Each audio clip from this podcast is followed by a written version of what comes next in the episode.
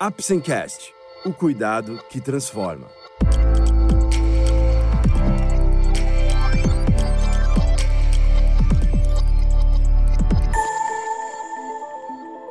Nesta primeira temporada do Apsencast, vamos abordar um assunto que está em alta no momento e que merece toda a nossa atenção: saúde mental. O Apsencast é um oferecimento da Apsen Farmacêutica uma empresa referência no crescimento sustentável e no desenvolvimento de produtos para a melhoria da qualidade de vida das pessoas. Como você já sabe, através desse podcast, vamos levar para você conhecimento e informações de qualidade sobre temas relevantes na área da saúde, de uma forma leve e acessível, porque para nós da Apsen, cuidado também é instruir.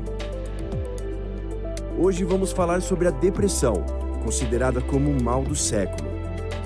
Você vai descobrir mais sobre essa doença, quais são os tipos, como identificar a depressão, as causas e tratamentos e qual a importância de falarmos sobre isso. Vamos lá? Antes mesmo de falarmos diretamente sobre essa doença, é essencial explicar a relevância desse tema e a melhor forma de fazer isso é mostrando alguns dados que expõem o seu profundo impacto em nossa sociedade. A estimativa é que 19% da população mundial possua depressão em algum momento de sua vida, e atualmente cerca de 350 milhões de pessoas são acometidas com essa doença, que causa sofrimento intenso a quem a possui e impacta diretamente na capacidade de desempenhar suas atividades diárias. Por esse motivo, a depressão é considerada pela Organização Mundial da Saúde, a OMS, como a doença que mais produz incapacidade funcional em todo o mundo. Pessoas com depressão elevam os números de absenteísmo, faltas no trabalho e presenteísmo, quando a pessoa está presente, mas não executa plenamente suas funções, o que gera consequências bilionárias anualmente. Além desses impactos, quando não tratada, a depressão aumenta o número de outras doenças no corpo do paciente e a mortalidade. Cabe também contarmos um pouco da história da depressão, pois isso pode nos ajudar a explicar muitos dos mitos que as pessoas ainda carregam dessa doença. Estudos em antropologia sugerem que mesmo nossos mais antigos ancestrais talvez já convivessem com essa doença. A doença é um excesso em comportamentos considerados normais de nossa espécie, como a tristeza, por exemplo, e que se manteve ao longo de toda a nossa evolução. Porém, os relatos históricos da doença, ou pelo menos da percepção dela como tal, datam da antiga Mesopotâmia, com a descrição de comportamentos depressivos como frutos de possessão demoníaca. Esta crença foi compartilhada por gregos, romanos, babilônios, chineses e egípcios, e que geravam tratamentos baseados em espancamentos, aprisionamentos e privações, no intuito de expulsar os demônios. Alguns estudiosos, entretanto, discordavam da teoria e entendiam sua origem como física, por exemplo. Hipócrates nomeou este estado como melancolia e acreditava que ocorria por um desequilíbrio nos fluidos corporais, com um acúmulo excessivo de bile negra e propunha tratamentos como sangrias para os pacientes acometidos. O romano Cícero, em contraste, acreditava que a disfunção ocorria por causas psicológicas como raiva, medo e luto. Essa ligação entre doença física e condição espiritual perdurou por muitos séculos, gerando tratamentos muitas vezes prejudiciais e danosos ao paciente, medidas como reclusão e até mesmo a execução desses pacientes em períodos sombrios como na Inquisição. Foi somente no século XVI que o entendimento da doença como uma condição física passa a ser preponderante, permitindo com isso que se pudesse ter uma melhor compreensão sobre ela. Chegando ao final do século XIX, o psiquiatra Emil Kraepelin começa a estabelecer e classificar subtipos da doença, dando os primeiros passos para um melhor entendimento sobre as suas causas. Já no início do século XX, surgem diversas teorias psicológicas, como a psicanálise e o behaviorismo, além de teorias cognitivas na segunda metade do século, com o intuito de explicar a doença, passando a ser o discurso predominante da ciência sobre a patologia e sobre seu tratamento. Na década de 50, surge um fator que rompe com toda a história, que é a descoberta sem querer do primeiro antidepressivo, ao observar esse efeito em um medicamento para tuberculose e ao perceber que um remédio que era para tratar pressão alta, que se chamava Reserpina, deixava vários pacientes deprimidos. Estas constatações levaram ao primeiro entendimento mais claro da causa biológica da doença e que permitiu inúmeros avanços em seu entendimento até os dias de hoje. Quando olhamos esse breve resumo histórico, fica mais fácil perceber muitos mitos que ainda as pessoas carregam ao chegar em consultórios, ao questionar se aquilo que sentem não é espiritual, psicológica ou até mesmo como algo moral, considerando o estado como uma fraqueza. E atualmente, o que chamamos de depressão? Como posso identificar a doença? Existem tipos diferentes? A depressão é uma doença extremamente complexa em diversos aspectos. Entre a psiquiatria, costuma-se dizer que falar de depressão talvez seja falar de várias doenças diferentes escondidas debaixo do mesmo nome. Tamanhas são as diferenças das apresentações dela entre os indivíduos. As diferenças não se limitam a isso, passando também aos mecanismos biológicos envolvidos na doença, as características genéticas e até mesmo as causas da doença e os fatores ambientais que a agravam e até mesmo que nos protegem de sermos acometidos por ela. Para tentar lidar com tamanha complexidade, é utilizada uma ferramenta para caracterizar a doença, chamada de classificação categorial, que apesar de ter várias limitações, tem permitido entender melhor sobre o diagnóstico e avançar no conhecimento sobre o funcionamento da mesma e como se deve tratá-la. De acordo com um dos manuais diagnósticos mais utilizados para essa categorização, chamado de DSM-5, a doença é categorizada como um quadro marcado por cinco ou mais dos seguintes sintomas: presença de humor triste ao longo de quase todo o dia, na maior parte dos dias, perda de interesse e prazer nas suas atividades rotineiras, ganho ou perda de peso sem estar fazendo dieta, redução ou aumento de apetite quase todos os dias, insônia ou excesso de sono quase todos os dias, agitação ou lentidão psicomotoras observáveis por outras pessoas, sentimentos de inutilidade ou culpa excessiva ou inapropriada, capacidade diminuída para pensar, se concentrar e tomar decisões, pensamentos recorrentes de morte ou ideação suicida. Para obter o diagnóstico oficial de depressão, entre os cinco sintomas que devem existir, necessariamente um deles deve ser o humor triste e a perda de interesse e prazer. E os sintomas têm que trazer prejuízo para o funcionamento do paciente e sofrimento significativo, e não podem ser explicados pelo uso de drogas, remédios ou pela presença de outra doença. Os sintomas que caracterizam a depressão dão a perceber que eles são comportamentos normais dos seres humanos em determinadas situações e circunstâncias. E para que sejam considerados esses comportamentos como sintomas e, por consequência, frutos de uma doença, é necessário que eles aconteçam em excesso, aleatoriamente, de forma persistente e impactando a funcionalidade e qualidade de vida do indivíduo. É importante fazer essas ressalvas, já que por essa razão muitas pessoas demoram a diferenciar o comportamento normal e patológico, adiando assim a busca pelo auxílio médico.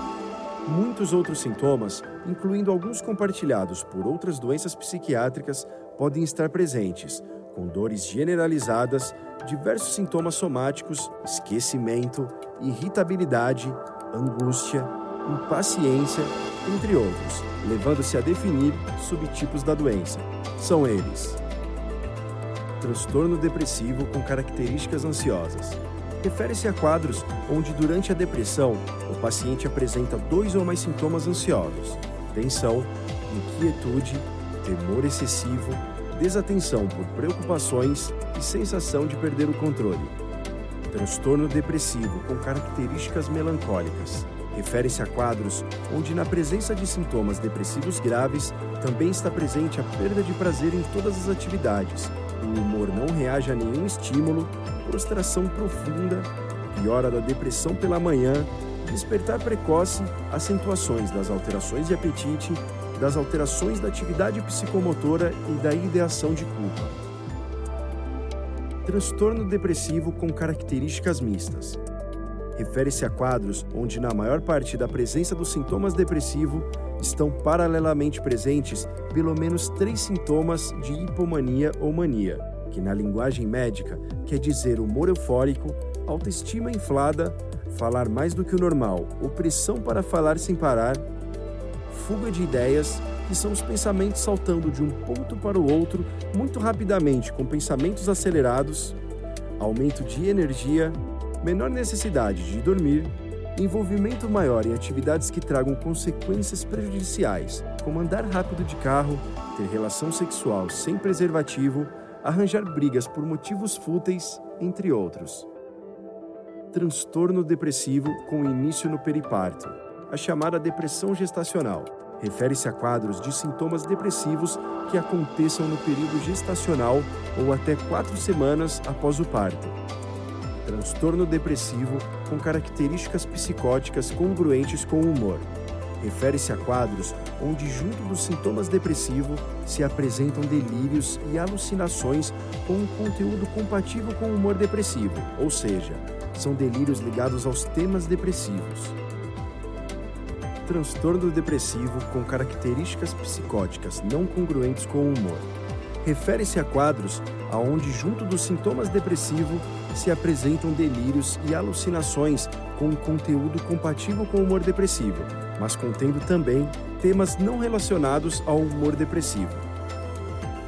Transtorno depressivo com padrão sazonal refere-se à presença dos sintomas depressivos iniciados temporalmente a determinadas estações do ano e se encerrando diretamente relacionada às estações opostas, que é bastante comum em países frios, com invernos longos e menos horas de luz solar. Transtorno depressivo com catatonia. Refere-se à presença de catatonia, comportamento motor de total rigidez ou imobilidade e recusa em falar, associado aos sintomas depressivos transtorno depressivo induzido por substância ou medicamento. Refere-se ao surgimento dos sintomas depressivos diretamente associados ao uso de uma determinada droga ou medicamento. Transtorno depressivo devido a outra condição médica. Refere-se à presença de sintomas depressivos diretamente associado à presença ou início de outra condição médica, como por exemplo o hipertireoidismo ou uma anemia transtorno depressivo persistente. Refere-se à presença da sintomologia depressiva, principalmente de humor triste, por um período ininterrupto de pelo menos dois anos. E como a depressão pode afetar a vida de uma pessoa? Podemos dizer, de forma clara, que o prejuízo associado à doença é diretamente ligado à presença dos sintomas depressivos, podendo afetar diretamente a forma como o indivíduo se relaciona com os outros, fragilizando seus vínculos sociais, comprometendo o engajamento em tarefas essenciais do seu dia e adotando hábitos de vida menos saudáveis, como sedentarismo, uso de álcool e tabaco, o deixando mais vulnerável a outras doenças. Essa vulnerabilidade também está diretamente associada às alterações de peso e apetite e do sono que ocorrem na depressão, podendo fazer com que o paciente passe a se ausentar do trabalho. No entanto, na atualidade, por vivermos no que chamamos da era do capital humano, onde o valor de cada indivíduo encontra-se diretamente ligado à sua capacidade cognitiva e de raciocínio, o maior prejuízo que a depressão pode trazer está associado à presença de sintomas cognitivos relacionados à depressão, como desatenção, esquecimento, diminuição de capacidade decisória, dificuldade de priorizar e procrastinação. Tem alguma idade específica para a depressão acontecer? A depressão pode acontecer em pacientes em qualquer faixa etária, e o que se sabe é que a depressão pode possuir diferenças em relação à sua apresentação, aos fatores de risco para o seu surgimento e à evolução, dependendo da faixa etária. Por exemplo, a maior incidência de casos ainda se dá entre adultos jovens, onde a apresentação da patologia é clássica e poderíamos dizer que com uma evolução mais favorável.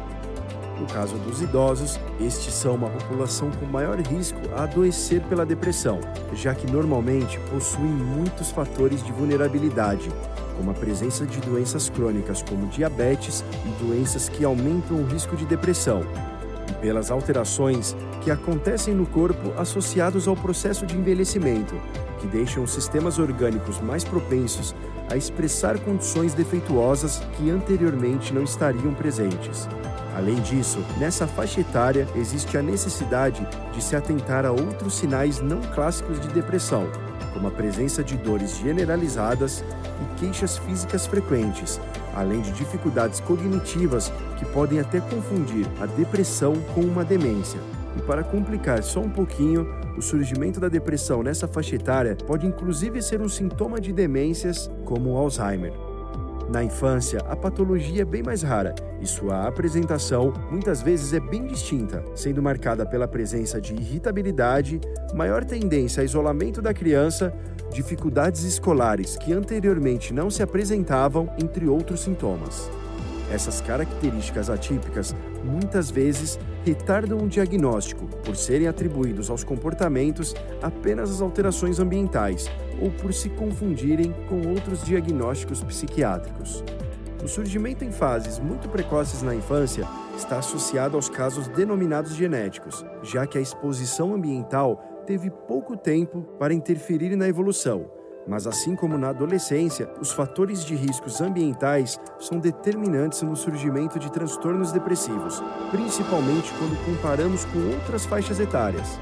Resumindo, na infância e adolescência, o estímulo ambiental, adversidades psicossociais e modelos de educação parental é fator fundamental para o surgimento do quadro. Assim como na infância, a apresentação da depressão também ocorre com características mais atípicas, como excesso de sono, intensa irritabilidade, aumento de apetite. Muitas das vezes, o adolescente pode adotar comportamentos de automutilação, chamados de cutting, com a finalidade de aliviar a dor emocional. O isolamento social também pode ser uma forte característica do quadro nessa faixa etária, fazendo com que muitas vezes os pais demorem a perceber a presença de sintomas. O surgimento de depressão na adolescência normalmente está associado a uma evolução mais desfavorável, com respostas mais inadequadas aos tratamentos, maior número de recaídas, maior risco de suicídio e maior vulnerabilidade ao surgimento de doenças psiquiátricas associadas à depressão, como, por exemplo, a dependência de drogas.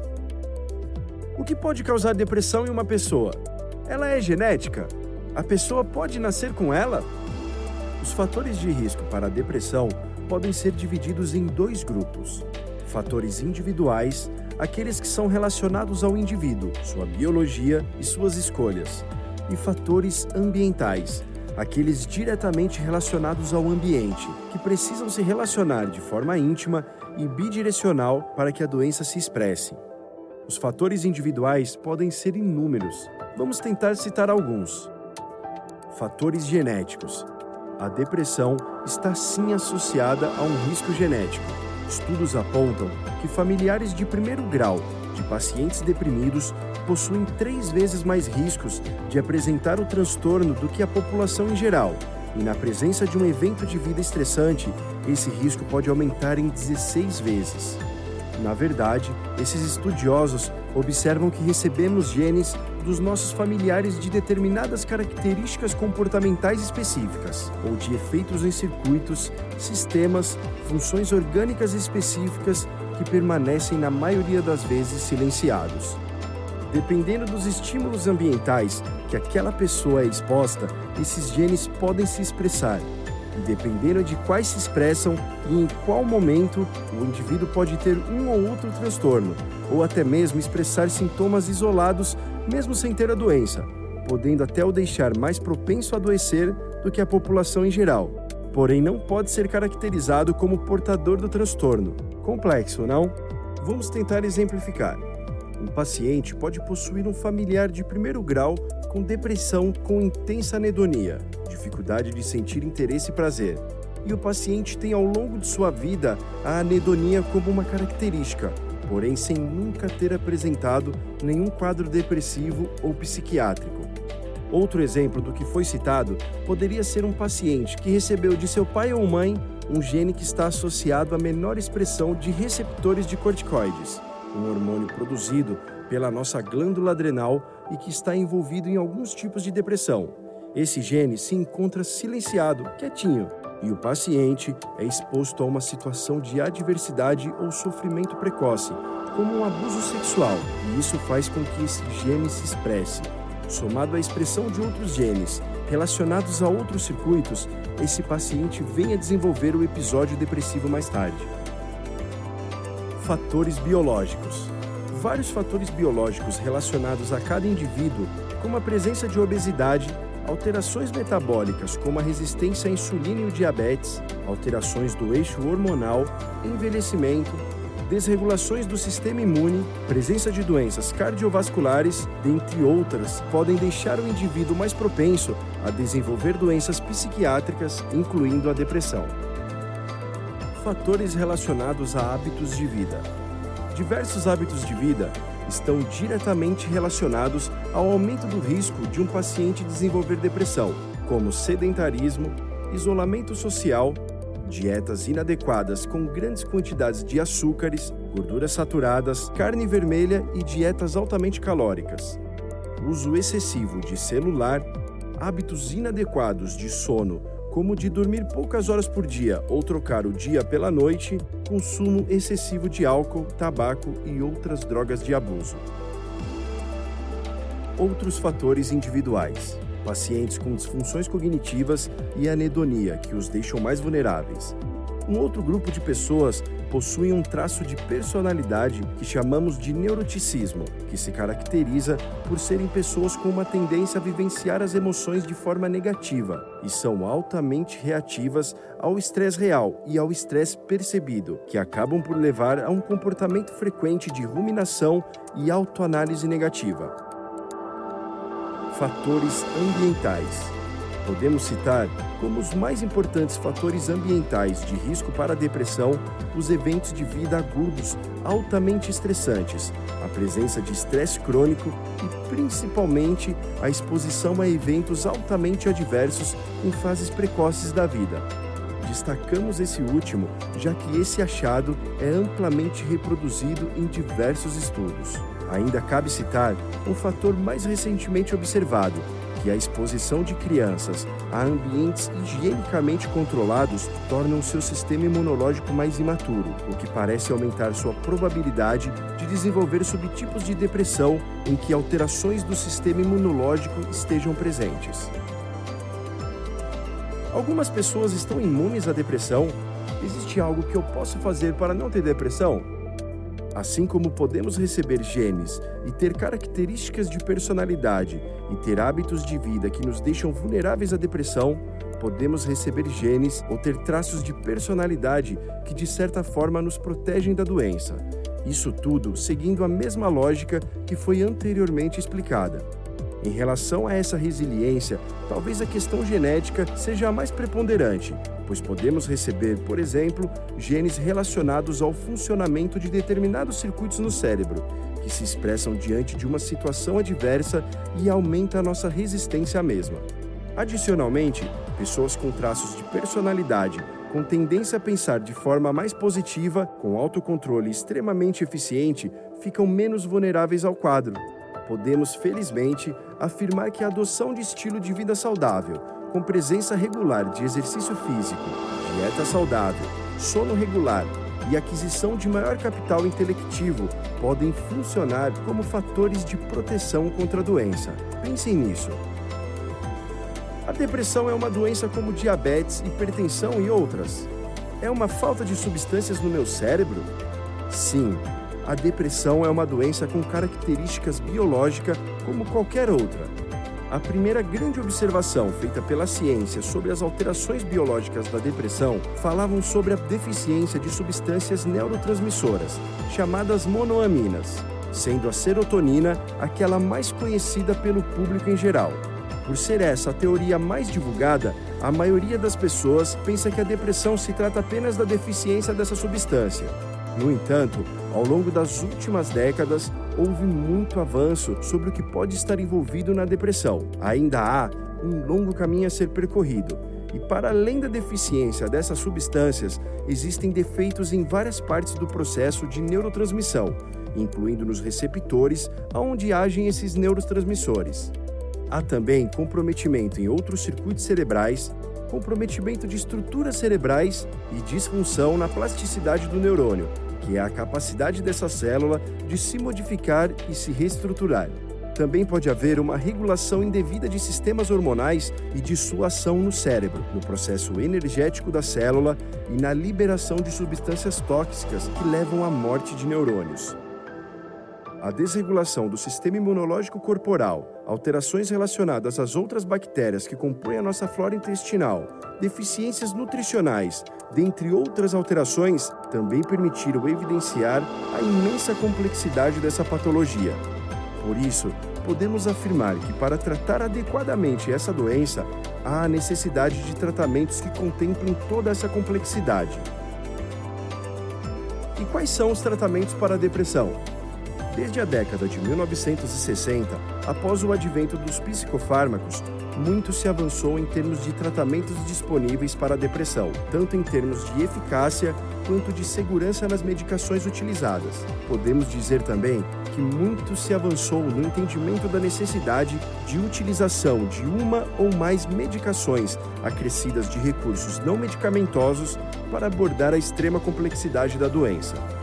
Entre os antidepressivos, podemos citar tricíclicos, foram os primeiros antidepressivos, inibidores da MAO, monoaminoxidase, inibidores seletivos de recaptação de serotonina, inibidores de recaptação de noradrenalina e dopamina, inibidores seletivos de recaptação de serotonina e noradrenalina, multimodais e outras classes de antidepressivos.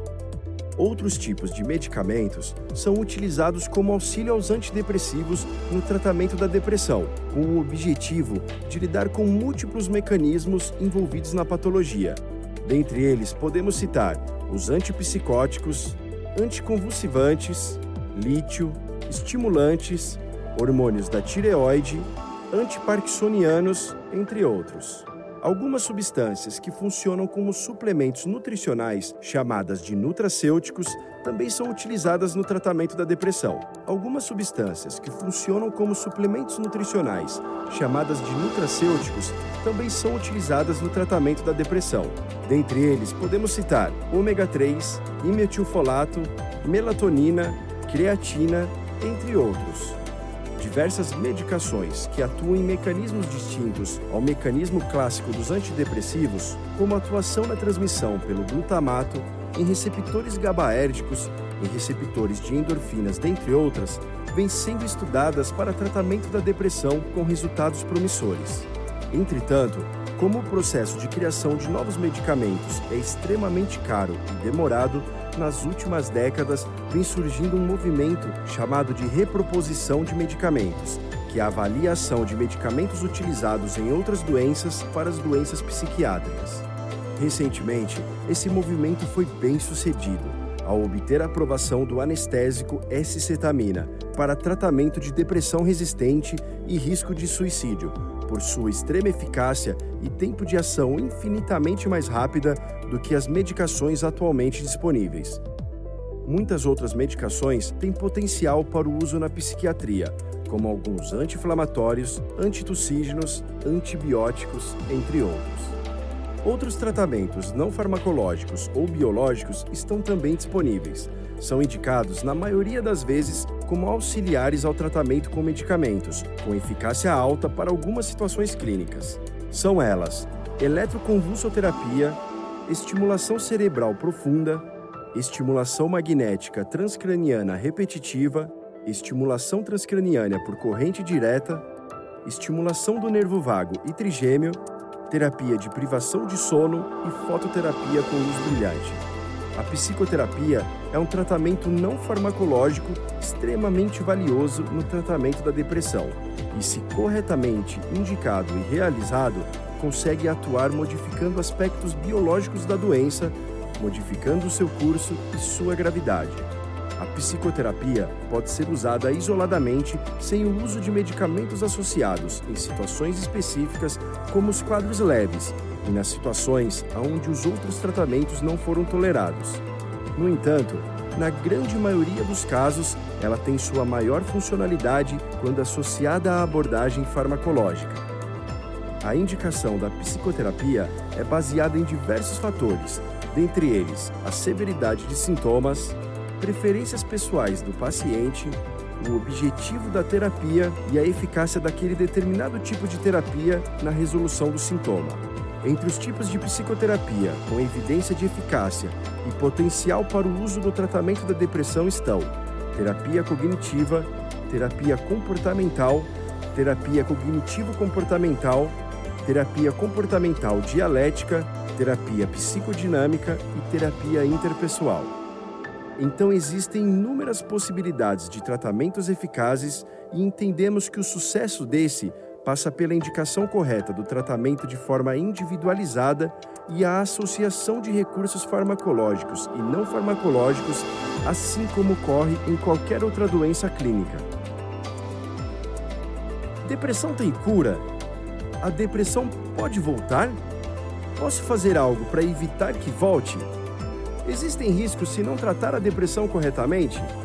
Existem doenças que podem piorar a depressão? A depressão pode ter vários cursos, desde a presença de um único episódio ao longo da vida, a presença de recaídas e recorrências e uma evolução mais persistente. O que se observa ocorrer mais comumente é a presença de recaídas e recorrências. As recaídas que são aquelas que ocorrem nos primeiros seis meses após a melhora, ocorrem em 50% dos pacientes. O percentual semelhante se relaciona às recorrências, quando há a retomada dos sintomas após seis meses de tratamento. Se observa adicionalmente que quanto maior o número de recorrências, a frequência dessas aumentam com aumento na gravidade dos sintomas. Nesses casos, o período de remissão pode se tornar mais curtos e, em alguns casos, a remissão total de sintomas deixa de ocorrer entre os episódios.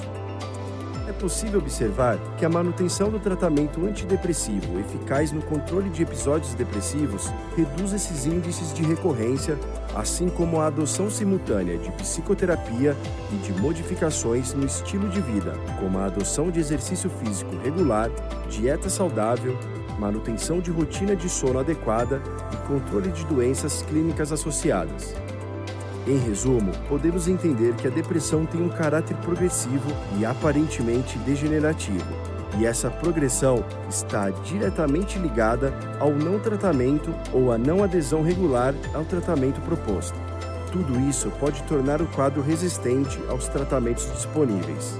Para além do impacto direto do não tratamento da depressão sobre a evolução da doença, como citado anteriormente, não podemos esquecer que isso também aumenta o risco de evoluir com outras doenças clínicas associadas. Na presença dessas doenças, de maneira pré-existente, a sua evolução pode ser pior e o não tratamento também impacta no aumento da mortalidade, tanto por suicídio quanto pelo agravamento das condições clínicas prévias. Resumindo, não tratar a depressão aumenta o seu risco de adoecer por outras causas, piorar doenças que você já tenha ou até mesmo aumentar o seu risco de morte por essas doenças. Podemos dizer que isso é verdade também de forma inversa, pois, como vimos em outro momento, a presença de doenças clínicas no curso do episódio depressivo funciona como um agravante para a depressão. É verdade que algumas pessoas não melhoram na depressão por que isso acontece? Apesar de tudo o que foi dito, ainda sofremos com um problema de resistência ao tratamento.